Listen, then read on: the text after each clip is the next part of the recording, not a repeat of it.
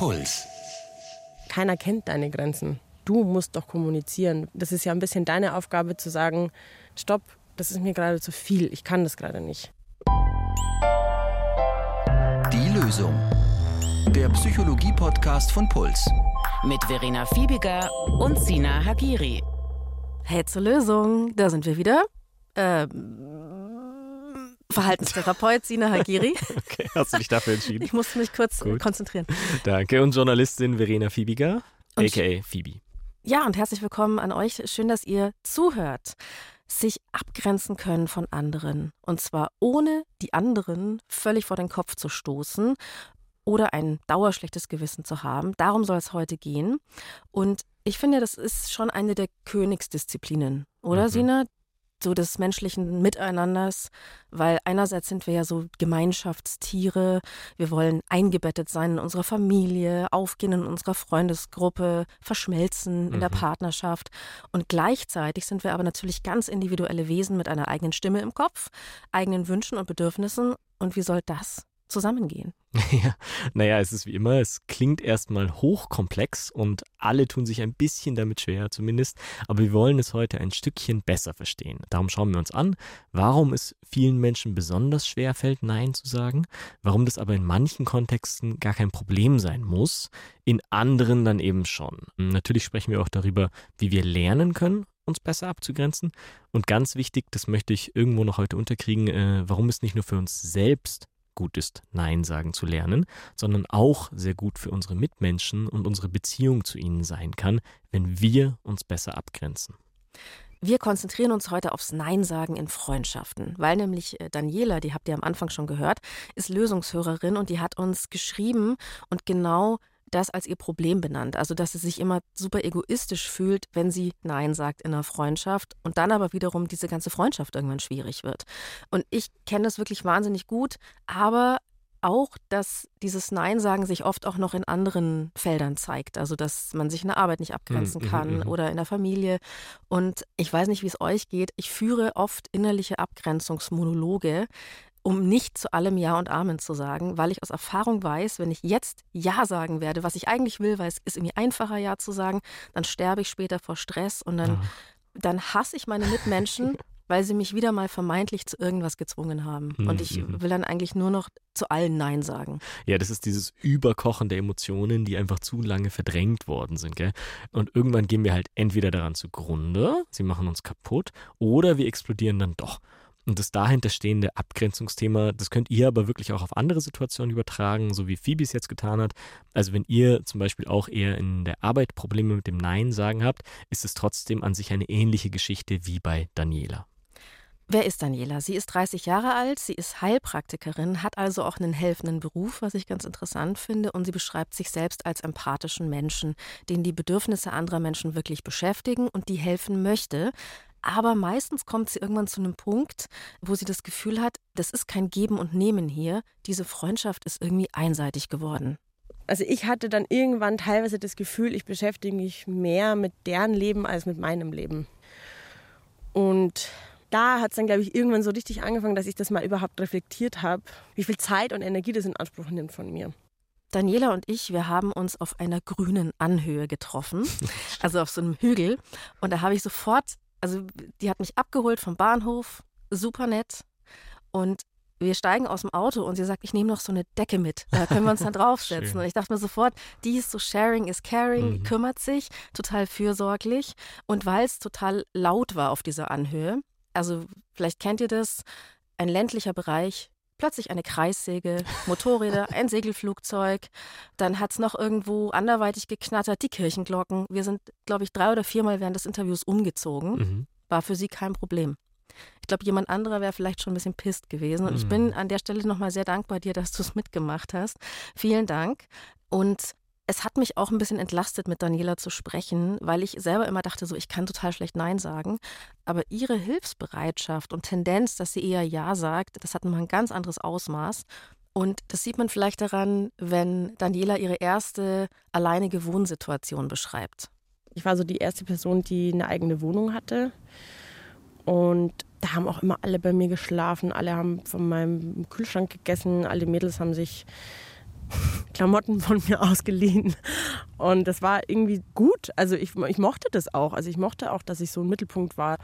Meine Terrassentür war immer offen und das war ich, zum Beispiel auch das Geiste, weil mein Freund hat mich angerufen im Urlaub. Ich stehe bei dir im Wohnzimmer. Wo bist du? Ich, gesagt, ich bin, bin, in Italien.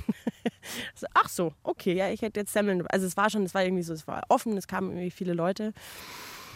Und irgendwann, glaube ich, ist es einfach übergeschwappt. Das ist ja auch so ein schmaler Grad, finde ich, weil es eine total schöne Eigenschaft ist, zu teilen, einfach zu geben.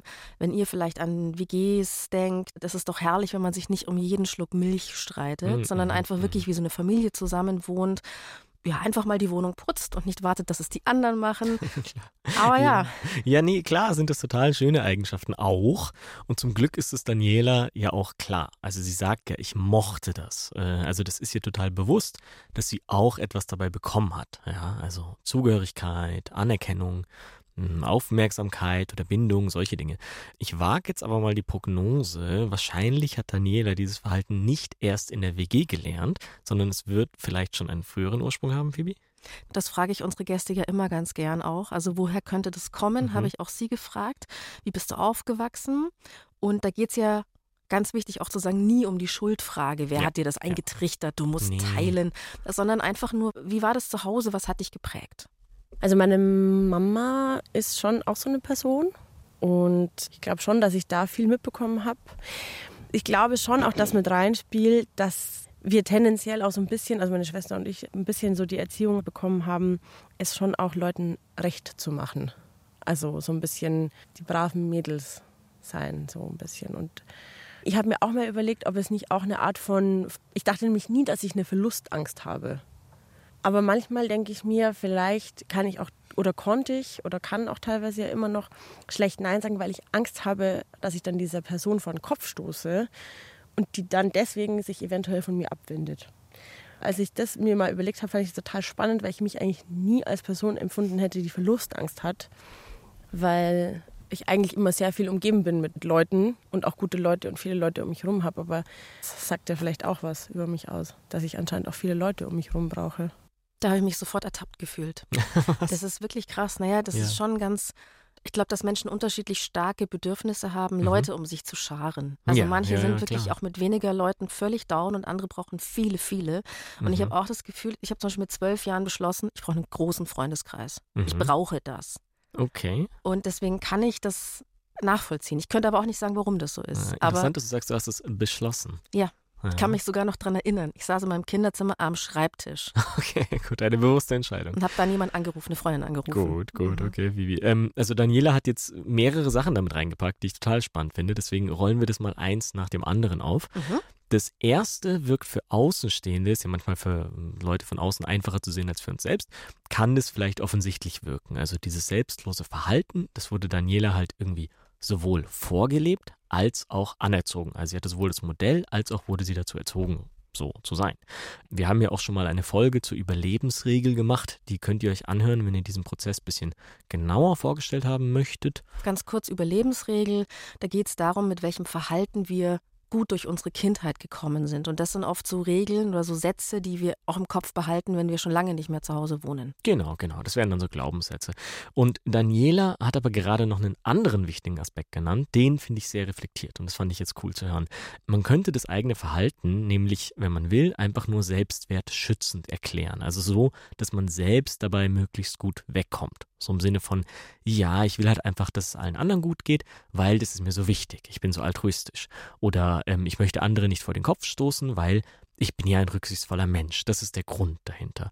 Das klingt erstmal sehr tugendhaft, sehr moralisch richtig und auch immer sehr vorbildlich. Und ich finde es witzig, dass ich jetzt einen Ausdruck dafür habe, dass ja, es eine selbstwertschützende Erklärung ist. Weil oft ist es so, dass wir dann diesen Satz sagen, so ich ja. mache das halt deswegen, diddle. Genau, genau. Und dann ist aber so, okay, das bringt dich aber keinen Cent weiter irgendwie. Ja, genau, genau. Also das kann man, kann man machen, dann ist, fühlt man sich halt gut und dann ist man fertig damit. Aber der Weg zur Selbsterkenntnis ist halt ein bisschen ein steinigerer in der Psychotherapie, wenn man den beschreiten will. Wenn man ein Verhalten verstehen möchte, das einem halt Probleme bereitet, bleibt man da nicht stehen bei der Erklärung. Auch wenn das Verhalten erstmal tugendhaft ist. Genau, genau, genau. Aber es führt ja dann manchmal zu Problemen, weil man es übertreibt. Man muss sich dann fragen, warum ist mir das eigentlich so wichtig? Also was passiert, wenn ich das doch tue? Was passiert, wenn ich jemanden vor den Kopf stoße? Was ist die tatsächliche Konsequenz und wovor habe ich dann Angst? Ist es wirklich einfach nur so, ja, dann bin ich halt mit mir selbst nicht zufrieden, ich genüge meinen eigenen Ansprüchen nicht? Oder ist da vielleicht mehr? Daniela hat sich diese Frage gestellt, sie hat sich daran getraut und sie hat sie ehrlich beantwortet und dabei bemerkt, vielleicht ist da zum Teil auch eine Verlustangst dahinter.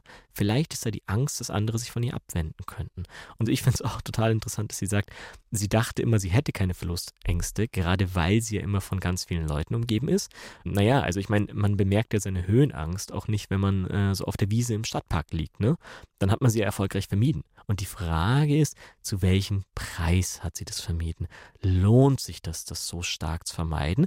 Oder könnte es vielleicht auch ein Weg sein zu sagen, ich baue meine Ängste ab, indem ich mich ihnen stelle, indem ich Risiken eingehe. Und man muss ja dann nicht direkt sprichwörtlich so auf die Zugspitze hochgehen. Aber Gleich mal zu allen sagen, nein, du nicht. Genau, raus. das muss ja nicht sein. Lass mich in Ruhe. Ja, genau. Man muss ja nicht gleich so anfangen. Aber das Leben ist halt eben doch eingeschränkt, wenn man sich jetzt nicht mal ins erste Stockwerk wagt, sondern immer im Erdgeschoss bleiben muss. Ich mag deine, ähm, wie sagt man da, Metaphern. Weiß ich. Sind das Metaphern? Ich weiß nicht, ob es als Metapher qualifiziert. Nehmen wir es einfach ein Bild und dann, dann ist gut. Aber es ist total interessant, weil diese Tatsache, beliebt sein zu wollen, auch wenn es gar nicht so bewusst entstanden ist, aber auch so diesen großen Freundeskreis haben zu wollen, dass es auch wirklich bei Daniela mit einem sprichwörtlichen Preis dahergekommen ist. Also es wurde wirklich so, weil eben so viele Leute bei mir übernachtet haben, dass meine Warmwasserkosten extrem hoch wurden, weil natürlich auch die Leute da geduscht haben. Ich habe natürlich immer eingekauft. Ich habe teilweise die Klamotten nicht mehr zurückbekommen. Und es hat dann alles so ein bisschen angefangen, so ein bisschen Überhand zu nehmen. Und habe das natürlich dann auch kommuniziert. Aber genau, ich glaube, da hat es dann so ein bisschen angefangen, dass ich mir dachte, okay, hm, jetzt gebe ich hier irgendwie gerade so kleine Finger, ganze Hand so. Ja, also an dem Punkt spürt Daniela jetzt, dass etwas schon seit einer ganzen Weile schief läuft. Und wenn wir unser eigenes Verhalten dann total unlogisch finden würden und es nicht verstehen, dann lähmt es uns, dann frustriert es uns und dann ist es umso schwerer, etwas daran zu verändern. Und genau deswegen ist es ja gut, dass Daniela versteht und weiß, dass ihr Verhalten damals zu einem gewissen Grad etwas sehr Schönes und auch für sie selbst Gutes hatte. Darum ist die Frage jetzt nicht, will ich entweder selbstlos oder egoistisch sein? Nee, das ist eine Falle, in die manche Menschen leider tappen. Sie denken, oder besser gesagt, also sie empfinden das so, wenn ich mich auch nur ein klein wenig verändere, wenn ich mich auch nur ein bisschen mehr abgrenze, dann bin ich ganz egoistisch, ein ganz egoistischer Mensch. Es ist halt immer so das Pendeln vom einen ins andere Extrem. Ja, ja das, und deswegen verharrt man dann im eigenen Extrem. Und so in Extremen zu denken, das macht einem das Leben leider, leider sehr schwer. Es geht halt wie immer um das Ausmaß. Und da ist Daniela in dieser WG-Zeit wohl einfach über das Ziel hinausgeschossen, sie hat ihre eigene Grenze überschritten oder sie von anderen wiederholt überschreiten lassen. Stichwort echte Gegenseitigkeit. Also beim Kleidertausch ist es ja eine schöne Sache, auch voll nachhaltig, wenn ich jetzt so an WGs denke, wo man das auch gerne macht. Mhm. Aber wenn halt immer nur einer nimmt und der andere gibt, dann ist es einfach eben nicht diese Gegenseitigkeit. Und ich persönlich kenne die Tendenz bei sehr, ich sag mal, unkomplizierten Leuten, bei Freundinnen zum Beispiel, die eh den Hang haben, sich zu kümmern. Also mir geht selber so, ich habe eine Freundin zum Beispiel, da, da gerate ich in die Rolle, dass ich nehme. Mhm. Und dass wir uns unterhalten und irgendwann denke ich mir, fuck, ich habe sie immer noch nicht gefragt, wie geht's dir eigentlich? Ah. Und sie bietet es krass an und ich weiß aber mittlerweile, sie hasst mich dann auch also irgendwann. Sie bietet es krass an, dass sie dir unendlich lang zuhört ja, lange zuhören, von sich aus viel helfen, mhm. so Hilfestellung geben in den verschiedensten Bereichen. Und okay. Aber du sagst, du weißt, im Nachhinein hasst sie dich dann trotzdem dafür. Ich habe das, ein bisschen gebraucht dafür, eigentlich etliche Jahre, dass ich gemerkt habe, ah, das ist so eine Tendenz. Mhm. Sie gibt viel, aber wenn man einfach nur nimmt, dann ah, mag sie einen natürlich nicht so gerne. Und ich will ja. auch nicht so eine Freundin sein. Und bei anderen mhm. bin ich ganz anders. Ja, nee, ich verstehe, was du meinst. Das fühlt sich dann so ein bisschen an, als wenn man in so eine Falle getappt wäre, ja, also diese Freundlichkeitsfalle. Und mit solchen Leuten ist die Interaktion einfach ein Stück komplexer und darum vielleicht auch manchmal anstrengender. Und ich meine es überhaupt nicht negativ. Also simpel wäre ja, jeder nimmt sich, was man will und die Stärksten gewinnen. Na, das ist so eine Hierarchie wie bei so Tierrudeln. Das wäre simpel, das wäre nicht komplex. Und der Mensch macht es halt zum Glück etwas komplexer als das. Aber auch da gibt es große Unterschiede, in unterschiedlichen Kulturen zum Beispiel. Ich nenne dir mal ein Beispiel. Im Iran wenn du dort zu Gast bist, ja, wenn du Hunger hast und etwas auf dem Tisch siehst, das du gerne essen würdest, dann wartest du ab, bis es dir angeboten wird.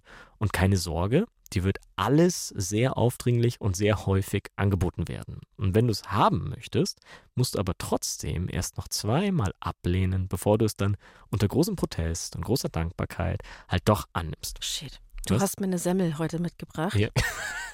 Und ich hatte dich darum gebeten und ich hatte so Hunger, ich habe sie dir fast aus der Hand gerissen. Ach du arme Vivi, das habe ich sehr, sehr gerne gemacht. Aber da habe ich dann auch gedacht, nee, das denke ich mir jetzt. Hätte ich erst mal sagen sollen, danke, ich esse später. Nein, nein, Vivi, Vivi, ich nenne dir doch extra ein übertriebenes Beispiel. Also spiegel mir doch nicht zurück, dass ich so Und kompliziert ich habe dich auch nicht bezahlt. Ich habe auch mehrfach gesagt, ich gebe dir Geld und du hast immer abgelehnt. Aber ich habe nicht dreimal gefragt. Die nächste Semmel geht auf dich, dann sind wir zwei zumindest gut, oder? Ja, das merke ich mir auch. Sehr gut. Muss Okay. ich mir echt merken. Oh Gott, ich nehme nämlich nur vom Sina die Gasse. Okay, Ich nehme das, und nehme. Das stimmt überhaupt, das ist überhaupt nicht viel. Lügt die Leute nicht an, das stimmt nicht. Wenn wir aber zurückgehen an diesen Tisch im Iran, ja, Mhm. also wo diese Person dann zwei, dreimal abgelehnt hat und es dann doch angenommen hat, wenn du das in dem Fall tatsächlich nicht haben möchtest, dann müsstest du noch ein drittes und ein viertes Mal ablehnen und am besten erfindest du auch noch eine Ausrede, so eine Lebensmittelallergie oder so, weswegen du es gar nicht erst nehmen kannst. Und nur so Ah. kommst du aus der Sache raus. Kann man es aber auch falsch machen, wenn man es nicht weiß. Ja, ne? man kann es fast nur falsch machen. Das ist schwierig, da hast du vollkommen recht.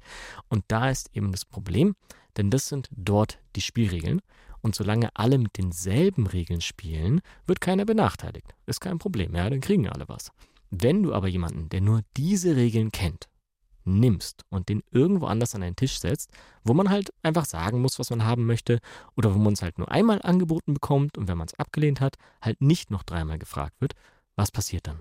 Diese Person wird hungrig da sitzen und nach Hause gehen und sich dann danach denken, was ist denn mit denen los? Wie unhöflich sind die denn? Mhm. Also, Also- jetzt in unserem Fall zum Beispiel meine Freundin, die setzt voraus, dass man ihre Spielregeln mitmacht. Also dass man zum Beispiel anbietet auch von Das- sich aus, dass man nicht nur nimmt, sondern auch selber aktiv denkt, Und ich helfe immer anderen wieder, Person. ja. Und dass du nicht wartest, bis sie quasi sagt, ich möchte auch was von mir erzählen, sondern dass du alle fünf bis zehn Minuten mal abprüfst, ob sie nicht auch was sagen möchte. Ja.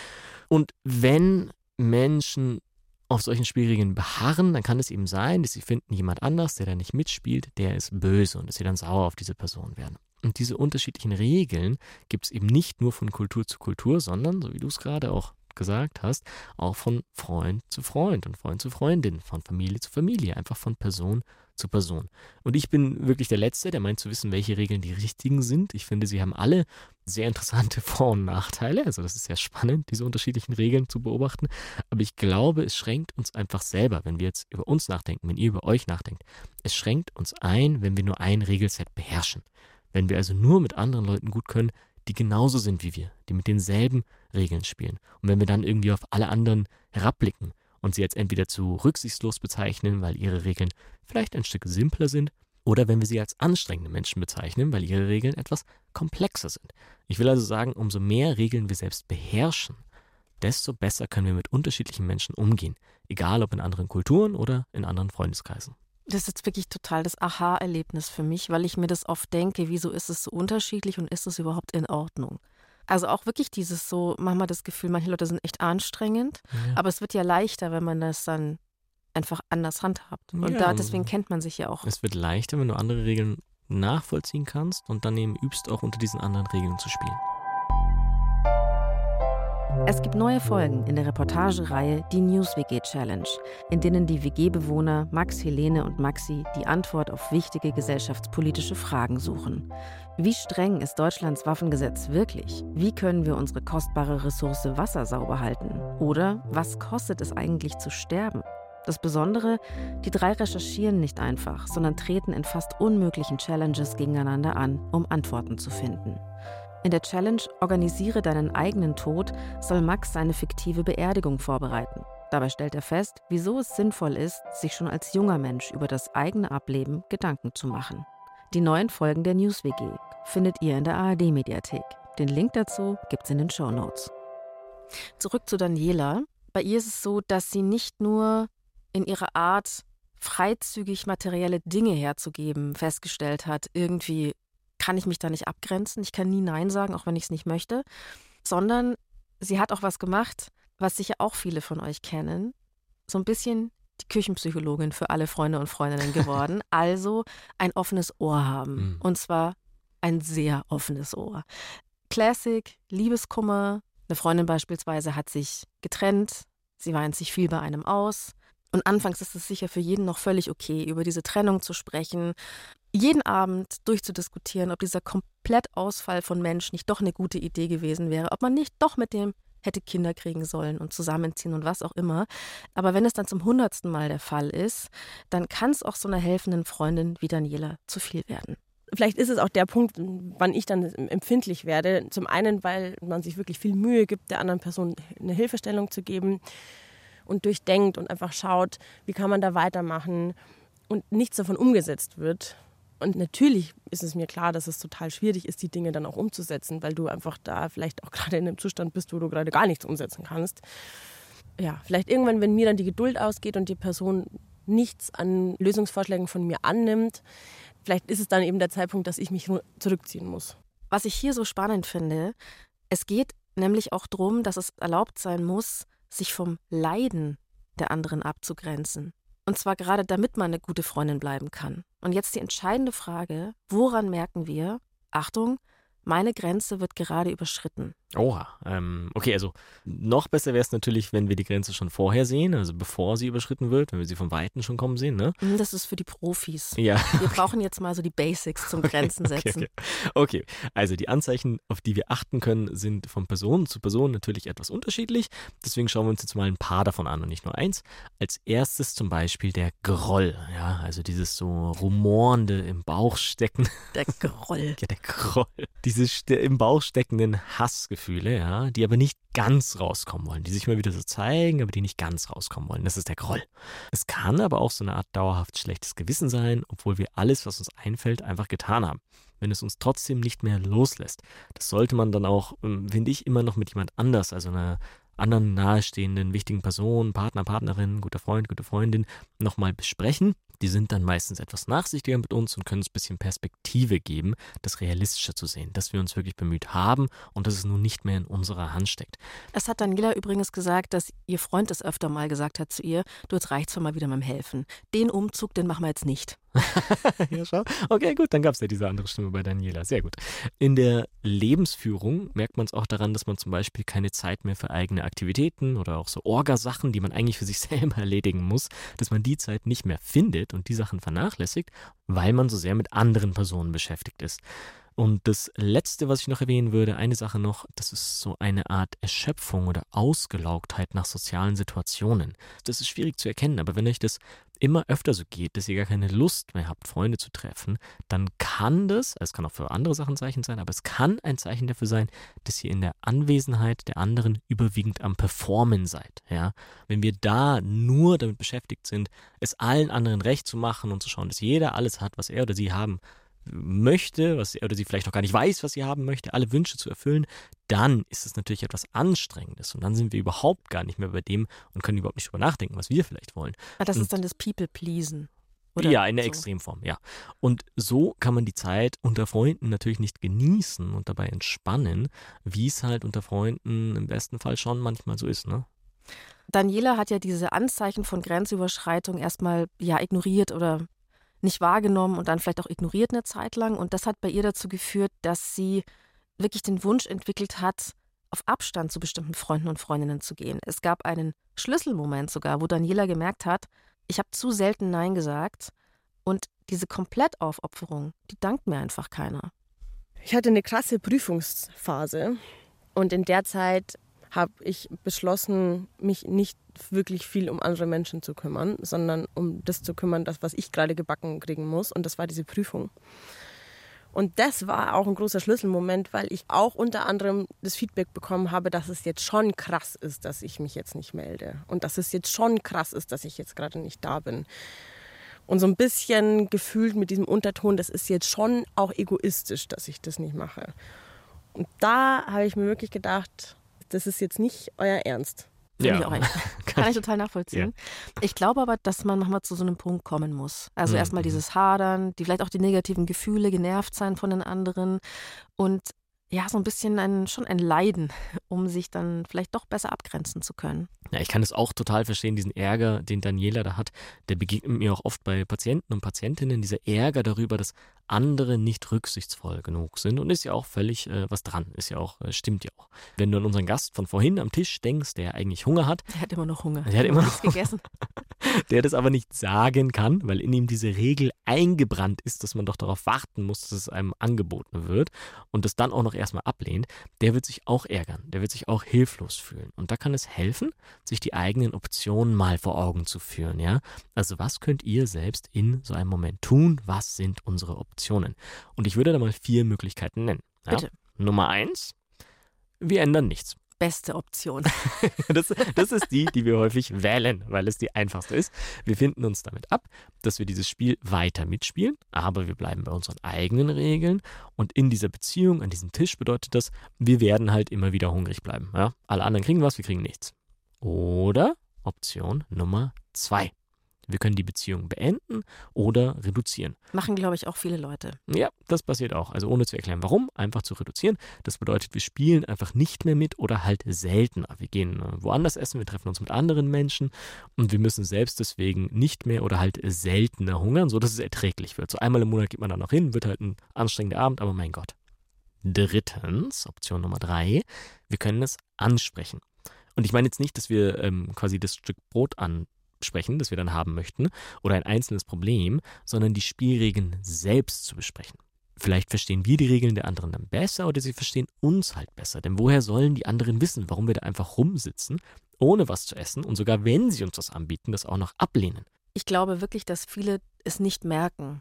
Ja. Dass sie zum Beispiel immer nur ihr Zeug erzählen, und der andere nicht zu Wort kommt. Genau, sie bemerken es nicht oder sie denken sich halt, hm, komisch, dass die andere Person nicht redet, ist sie vielleicht beleidigt, ist sie schlecht drauf oder der, der nichts zu essen will, hat der vielleicht schon vorher gegessen oder findet er mein Essen eklig. Und manchmal bewegen sich andere dann, wenn wir es erklärt haben, auf uns zu und können Rücksicht auf unsere Regeln nehmen. Das ist Option Nummer drei, wenn es gut läuft. Aber wenn die anderen sich dann nicht bewegen können oder wollen. Weil die, die, haben halt ihre Regeln. Ja, die sind, halt stecken halt, halt auch in ihren Regeln fest. Mhm. Dann sind wir aber trotzdem nicht hilflos. Dann haben wir Option Nummer vier. Und Option Nummer vier Der Jackpot. ist es der Jackpot? es, ist, es ist weder der Jackpot, ist aber auch nicht der Song. Also von daher, kennt, kennt noch jemand den Song? Ist, Niemand oh Gott, kennt den Song. Das hätte ich ich liebe den Song. Okay, ja, ich, das schneiden wir alles raus. Niemand darf erfahren, dass wir den Song kennen. Okay. Dann gibt es noch Optionen. Ich werde den Song auf Insta posten, okay? Und dass schauen, wer reagiert. Ihr wisst, Alle so Fragezeichen in Gesichtern. Ihr macht einen Daumen nach oben, wenn ihr den Song kennt. Ah, okay. Sehr gut, das finde ich gut. Also jedenfalls Option Nummer vier, bei der wir nicht darauf angewiesen sind, ob andere sich anpassen können oder nicht. Wir können unseren eigenen Spielraum erweitern. Wir können die Spielregeln anderer Personen verstehen und lernen und dann im Kontakt mit dieser Person nach diesen Regeln spielen. Und das bedeutet, wenn wir Kontakt mit genau dieser Person, mit genau dieser Arbeitsstelle oder genau diesem Teil der Familie haben, die unsere Grenzen nicht immer selbst sehen und einhalten möchten, eine Sache zu lernen, das Nein sagen. Weißt du, wie ich Nein sage, Sina? Wie denn? Ich bin der Profi. Du, du sagst zu mir auch selten Nein, deswegen weiß ich es gar nicht. Ich verschleppe meine Absagen oft zum ah. Beispiel. Also ich sage einfach so lange nicht Nein, mhm. bis es eigentlich zu spät ist, Nein zu sagen. Oh. Stoße dann die andere Person vor den Kopf. Oh, okay. Aber das ist sogar ein Fortschritt, weil früher hätte ich gar nicht Nein gesagt, mhm. hätte es dann einfach gemacht. Ja, aber schau, dann ist es, also wie du sagst, ich finde auch, das ist doch ein Fortschritt. Also du merkst deine Grenze ja noch gerade rechtzeitig, ja. Und nicht nur das, du setzt es dann sogar um. Also du machst sogar schon zwei Schritte. Also du bemerkst es und du, mein, vielleicht knapp, aber du weißt dann noch auf sie hin. Und du haderst halt noch ein bisschen mit dem Timing, aber come on, Phoebe, das, das zählt schon. Und an dem Timing kann man ja noch arbeiten.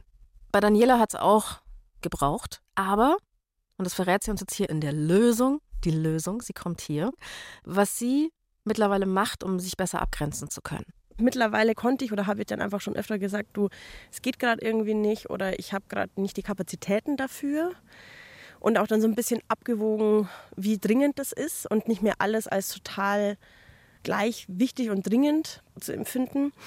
Und was ich dann schon auch sagen muss, ist einfach, dass es auch angefangen hat, dass tatsächlich einfach viele Leute von mir dann auch in Therapie gegangen sind. Und ich dann nicht mehr die allererste und einzige teilweise Ansprechpartnerin war, sondern einfach professionelle Leute das aufgefangen haben Und das war dann schon auch oft eine große Erleichterung dann tatsächlich in den Freundschaften. Und jetzt wichtiger Punkt. Es heißt ja nicht, dass man einfach alle Freunde und Freundinnen, mit denen man Probleme besprechen kann, in Therapie schickt. Ja? Mhm, nee, nee, nee. Sondern man kann für Freunde und Freundinnen da sein. Mhm. Aber wenn man es zu viel ist, also über die eigenen Grenzen hinaus, dann Mhm. funktioniert die Freundschaft ja nicht mehr. Ja, ja, also das würde ich total unterschreiben und haben wir auch immer wieder betont, als wir zum Beispiel in der Folge über Essstörungen gesprochen haben, dass manches eben professionelle Hände gehört.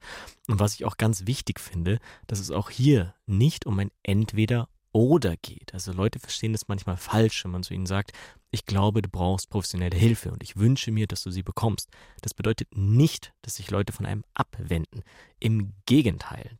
Das ist dann wie eine Art Hilferuf der Angehörigen, dass sie sich überfordert fühlen und merken, dass sie es nicht mehr schaffen, weiterzuhelfen. Und wenn ich eine Erkrankung habe, wenn ich jetzt eine starke Lungenentzündung bekomme, brauche ich auch nicht entweder Hilfe von meinen Freunden oder von Ärzten und Ärztinnen. Nee, ich brauche beides. Aber es wäre meinen Freunden und Freundinnen gegenüber ziemlich krass, wenn ich nicht einmal probiere, die ärztliche Hilfe zu bekommen oder sogar wütend reagiere, wenn sie mir vorgeschlagen wird. Gerade bei dem Thema Abgrenzen und nicht Nein sagen können, das ist natürlich eine Tendenz, die man hat. Mhm. Also manche Menschen sagen halt schneller eher Ja und andere sagen wahrscheinlich schneller eher Nein. Mhm. Und wenn ich Schwierigkeiten habe, mich abzugrenzen, dann ist es auch okay, wenn wir nicht die Master of Nein sagen jetzt plötzlich werden, sondern überhaupt dieses Üben. Ich kann das irgendwie besser kommunizieren und habe auch das Gefühl, dass die Leute mir gegenüber und meiner Aufnahmekapazität sensibler geworden sind, weil ich eben öfter kommuniziert habe. Das wird mir jetzt gerade zu viel. Ich kann gerade nicht oder wie wichtig ist es denn oder einfach eben auch durch die therapeutische Arbeit meiner Freunde hat sich alles ein bisschen mehr ausbalanciert. Aber trotzdem bin ich natürlich, und das möchte ich auch weiterhin sein, natürlich bin ich oft Ansprechpartnerin für, bin ja auch eine Freundin, ich will ja auch eine gute Freundin sein und ich will auch gut zuhören und ich will auch da sein für die Leute. Also das möchte ich schon noch mal einmal ganz klar sagen. Aber ich möchte auch gefragt werden, wie es mir geht. Ja, ich finde, das ist doch ein ganz gutes Memo an der Stelle, so mal die eigenen Beziehungen zu scannen. Mhm. Sie hat einfach ihren Handlungsspielraum erweitert. Und das muss man halt, wenn man auch mit anderen Menschen guten Kontakt haben möchte, die nicht ganz genauso ticken wie man selbst. So dass man auch in diesen Beziehungen nicht immer nur den Kürzeren zieht und sie dann irgendwie doch beenden muss. Und dafür heißt es üben, so wie Daniela es gemacht hat. Und je nachdem, wie schwer es euch fällt, könnt ihr auch ruhig klein starten. Also wenn ihr das Gefühl habt, wirklich gar nicht Nein sagen zu können, wenn die Vorstellung, das bei Freunden und Familie zu machen, einfach zu schwierig ist, könnt ihr sogar noch viel kleiner anfangen. In der Innenstadt zum Beispiel. Also, Einfach zu Leuten hingehen und sagen, nein, naja, fast, fast Phoebe tatsächlich. Ihr findet jemanden, der was von euch will. Und zwar ähm, zum Beispiel so Leute, die euch Fitnessstudio-Abos verkaufen möchten oder irgendeine Mitgliedschaft bei irgendwas. ich finde genau zu denen kann man nicht Nein sagen. Weil, weißt du, die stehen den ganzen Tag da und, und kriegen ja lauter Neins. Ja, ja. ähm, Das finde okay. ich wirklich, das ist schon eine krasse Challenge. Ich würde mal bei der Person bleiben, die quasi sich schwer damit tut, denen Nein zu sagen. Mhm. Und die das wahrscheinlich vermeidet und deswegen großen Bogen um die herum macht normalerweise. Und da will ich euch vorschlagen, anstatt den zu machen, anstatt denen aus dem Weg zu gehen, um das zu vermeiden, könnt ihr ganz nah an ihnen vorbeigehen und euch ansprechen lassen. Und jetzt gönnt und übt ihr mal ein so richtig schönes Danke, aber nein, danke. Okay, also wir machen nicht diesen Bogen. Wir machen nicht diesen Bogen, wir nutzen die Gelegenheit und von den 3500 Neins, die sie hören, ist es halt dann eins äh, mehr oder weniger. Das werden die schon verkraften, das ist Teil des Jobs, sie werden ja bezahlt dafür auch. Und da rechtfertigt ihr euch dann nicht. Da sagt ihr nicht nein, weil ich habe schon ein Abo oder nee, ich bin schon beim Fitnessstudio oder so. Da sagt ihr einfach nein, danke, ich möchte das nicht. Ich mache keinen Sport. Nee, das ist auch eine Ausrede, Phoebe. Das ist eben nicht einfach nein. Ich hasse möchte Sport. Danke. okay, andere Sachen, die man machen kann, das macht man tatsächlich in der Psychotherapie auch bei sozialen Phobien und so. Geht man in den Schuhladen und kann sich irgendwie Schuhe bringen lassen und die dann halt nicht kaufen, ja. Das ist auch super krass, finde ich. ja, das ist Wirklich, ich finde es ganz schwer, gut beraten zu werden und dann nichts zu nehmen. Das ist auch wirklich ganz schwierig. Aber okay. deswegen sage ich es ja, aber ich glaube, es fällt unseren Hörerinnen und Hörern auch schwer, Phoebe. Deswegen sind es Sachen, wo man noch gefahrloser als bei Familie üben kann erstmal. Und dann, wenn man es geschafft hat, diese Sachen reinzubringen, das sind halt die allerersten Schritte, wenn man dann anfängt, solche Gelegenheiten zu entdecken. Dann bemerkt man immer mehr davon. Und dann kann man anfangen, auch eine Freude daran zu entwickeln. Ah ja, da ist wieder eine Übungssituation. Und wichtig ist dabei, daran zu denken, ihr habt schon zehntausende Male Ja gesagt, also daran seid ihr Profis, aber das Nein sagen, das lernen wir erst. Also da nachsichtig mit uns sein und keine falschen Erwartungen haben, das wird nicht leicht werden, das wird nicht schnell gehen, aber das wird kommen. Der Weg dahin ist die Übung. Und vielleicht jetzt nochmal ganz kurzer Perspektivwechsel zum Nein sagen an jemanden, der uns in der Fußgängerzone was anbietet. Mhm. Eigentlich ist es auch eine Frage des Respekts der Person gegenüber, dass man nicht an ihr vorbei rennt, so mhm. zu tun, als ob man sie nicht sieht, sondern man kann die Person offen anschauen und sagen, nein, ich möchte gerade nicht. Mhm. Und eigentlich behandelt man den Menschen dann mehr wie einen mündigen Menschen ja. und nicht wie so ein etwas, das gerade nervt. Und mhm. ich finde, es ist in Freundschaften eigentlich genau das Gleiche. Und diese Übung, die lohnt sich einfach. Daniela hat ja zum Beispiel auch gemerkt, dass wenn sie in ihren Freundschaften etabliert, dass sie nicht nur unendlich geben kann, sondern dass sie auch mhm. was zählt und dass sie auch mal gefragt werden möchte, wie es ihr geht, dass sie damit erreicht hat, dass die Leute einfach so ein bisschen mehr schauen. Mhm. Und irgendwann ist es dann nicht mehr so eine Riesenüberwindung und so ein großes Ding, mal wieder auf genau. so eine genau. Grenze hinzuweisen. Und das äh, sagt sie selber, ist was sehr Wichtiges für sie gewesen, das hat ihr geholfen. Aber wir hatten ja am Anfang gesagt, dass noch was gibt, was ich unterbringen wollte. Und zwar, dass dieses Nein sagen zu lernen nicht nur uns hilft, sondern auch unseren Mitmenschen, dass es für sie auch angenehm sein kann. Und um das zu verstehen, machen wir mal einen kleinen Perspektivwechsel, und zwar diesmal einen wortwörtlichen Perspektivwechsel. Ja, normalerweise bringen wir Perspektiven mit ein, die wir übernehmen, aber jetzt wechseln wir in die der anderen hinein. Es kann nämlich auch sehr kompliziert und schwierig sein, mit jemandem umzugehen, der oder die von einem quasi verlangt, Gedanken lesen zu können, ja also Grenzen einzuhalten, die nie explizit benannt worden sind, die irgendwo versteckt liegen. Wenn ich mit so einer Person in einer Beziehung bin, also egal ob jetzt äh, partnerschaftlich, äh, freundschaftlich oder familiär oder in der Arbeit, dann muss ich ja immer für zwei Menschen mitdenken. Wenn es einem gut geht, also wenn es mir gut geht, dann schaffe ich das vielleicht sogar noch, aber wenn man selbst angespannt oder erschöpft ist, ist es einfach wahnsinnig anstrengend, sich sowohl auf sich selbst zu konzentrieren und zu achten, aber gleichzeitig auch immer mitzudenken, traue ich ihr jetzt gerade zu viel zu? Hätte ich das jetzt äh, vielleicht nicht sagen sollen oder hätte ich was anderes sagen sollen, was ich noch nicht gesagt habe? Ist er jetzt vielleicht schon beleidigt oder enttäuscht und sagt es jetzt nur nicht? Und in drei Wochen fliegt es mir dann plötzlich äh, um die Ohren. Und den Leuten, die das ja nicht böse meinen, ist oft gar nicht bewusst, wie anstrengend es für das Gegenüber sein kann, wenn sie ihre eigenen Bedürfnisse nicht benennen, sondern wenn man selbst sie immer wieder so erspüren und erraten muss. Ich glaube ja, mhm. dass verschiedene Freundinnen von mir ein bisschen genervt waren, okay. weil ich gerne wahnsinnig lang telefoniere. Mhm. Bin sehr ausdauernd, immer schon gewesen. Mhm. Und also der Großteil meiner Freundinnen sind mehr so Kurztelefoniererinnen. Mhm. Eigentlich telefonieren die gar nicht. Eigentlich würden die, glaube ich, gerne einfach nur Nachrichten schreiben. Also nur mit dir, wenn niemand anders telefonieren sie. Ja, bei mir wissen sie, ach fuck, mit der müssen wir wieder telefonieren. Okay, sonst erreichen wir sie nicht. Ja. Und ich glaube schon, dass die sich wahrscheinlich irgendwie gedacht haben, so, oh nein, dann hängt man da so lange an der Strippe. Aber ich habe das Gefühl, mhm. weil ich nämlich dann auch irgendwann dachte, so, okay, ich rufe die nicht mehr an, weil die gehen nicht ans Telefon. Okay. ja. Ich rufe da einfach nicht mehr an. Aber ja. mittlerweile rufen die bei mir an mhm. und sagen dann aber so, okay, ich muss los, ciao. Ah, wenn sie dann, ah, okay, also wenn sie kein, keine Zeit mehr haben und keine Lust mehr haben, sie dann beenden sie einfach, einfach. Beenden sie es einfach. Ja. Und ich bin total froh, dass die das jetzt so machen, mm, ah, weil wir einfach wirklich oft telefonieren, aber einfach immer nur so zehn Minuten. Okay, und es okay. ist wirklich erleichternd, weil ich weiß, sie hassen mich jetzt nicht. Genau das, genau das, Phoebe. Diese Erleichterung, die du jetzt hast, dass du mit deinen Freundinnen telefonieren kannst und dass du nicht alle fünf Minuten überlegen musst, haben sie jetzt schon keinen Bock mehr, sondern dass Ich komme jetzt rüber wie so eine Nervbacke. so ein Labersack.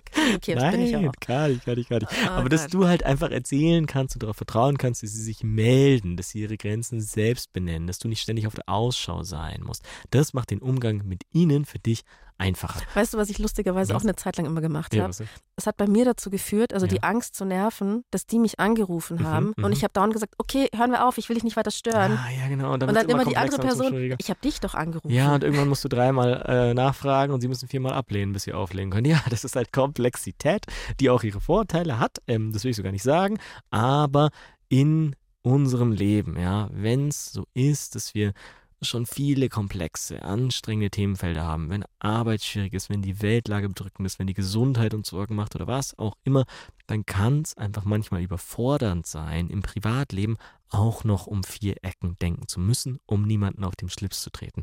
Und deswegen kann es halt einfach auch schön sein und darum ging es mir jetzt mal diese Perspektive zu wechseln und zu sagen, hey, ihr seid nicht egoistisch unbedingt, wenn ihr Grenzen zieht, sondern es kann auch wirklich schön für andere Menschen sein, wenn sie darauf betrauen können, dass ihr eure Grenzen wahrt und dann haben diese Freundschaften vielleicht ab und zu ein bisschen mehr Leichtigkeit.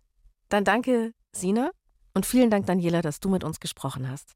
Und danke euch fürs Zuhören. Wie immer, wenn ihr Fragen zu dieser Folge habt, schreibt uns doch einfach an die.loesung.deinpuls.de. Für Themenvorschläge schickt uns bitte eine Sprachnachricht an die 0151 1218 und 4 mal die 5. Abonniert die Lösung. Wir freuen uns über Sternchen in der Podcast-App eurer Wahl. Und sagen Danke an die Redaktion. Die hatten Alexander Loos und Marion Lichtenauer. Produktion Kajetan Bernrieder. Community Management Felisa Walter. Sounddesign Benedikt Wiesmeier und Enno Rangnick.